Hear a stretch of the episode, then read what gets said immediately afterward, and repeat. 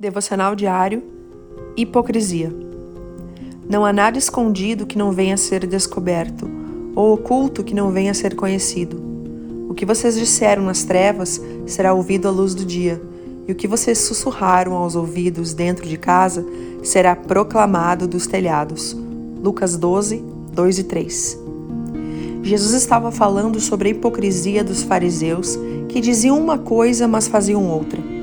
A palavra hipocrisia vem do grego antigo, que significa encenar, interpretar, fingir.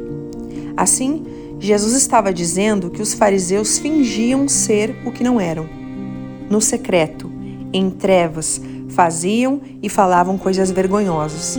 Nas suas casas, entre paredes, revelavam seu verdadeiro coração.